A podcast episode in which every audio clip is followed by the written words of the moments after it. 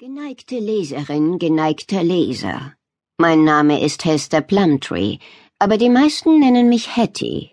Ich leite die familieneigene Brauerei, seit mein Ehemann verstorben ist, und es gibt Leute, die mir deshalb argen Kummer bereiten, aber ich sage immer, wenn man Zeit hat, das Leben anderer zu kritisieren, hat man einfach nicht genug zu tun.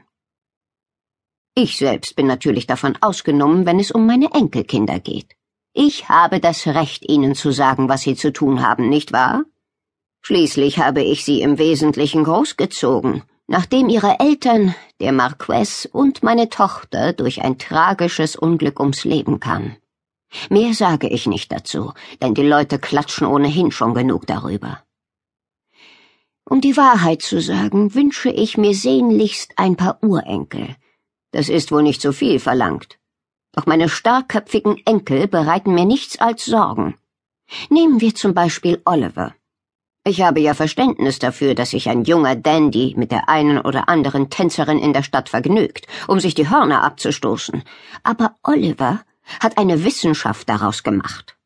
Ständig betrinkt er sich und hurt herum, und so gut wie jedes Schmierblatt hat schon über ihn geschrieben häufig in Verbindung mit einem unerhörten Vorfall, bei dem ein halbnacktes Weib und ein Fass geschmuggelter Brandy eine Rolle spielten. Ich mache seinen Vater dafür verantwortlich, dessen zügelloses Verhalten Oliver nach dem Tod seiner Eltern übernommen hat. Von den vier anderen fange ich am besten gar nicht erst an.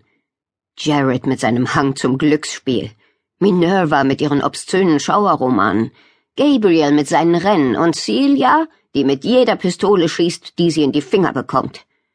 Die feine Gesellschaft nennt meine fünf nicht ohne Grund die Höllenbrut von Halstead Hall. Aber verstehen Sie mich nicht falsch. Es sind gute Enkelkinder. Sie erkundigen sich nach meinem Wohlbefinden, begleiten mich zu gesellschaftlichen Anlässen und achten darauf, dass ich nicht zu viel arbeite. Aber sie weigern sich standhaft, ihre skandalösen Gewohnheiten abzulegen, und jetzt reicht es mir. Ich habe einen Weg ersonnen, wie ich sie dazu zwingen kann, sich häuslich niederzulassen und sich wie die Erben zu benehmen, die ich verdient habe. Es wird Ihnen nicht gefallen, aber harte Zeiten erfordern nun einmal harte Maßnahmen. So wahr Gott mein Zeuge ist, ich werde Urenkel bekommen, und zwar schon bald. Ihre sehr ergebene Hetty Plumtree.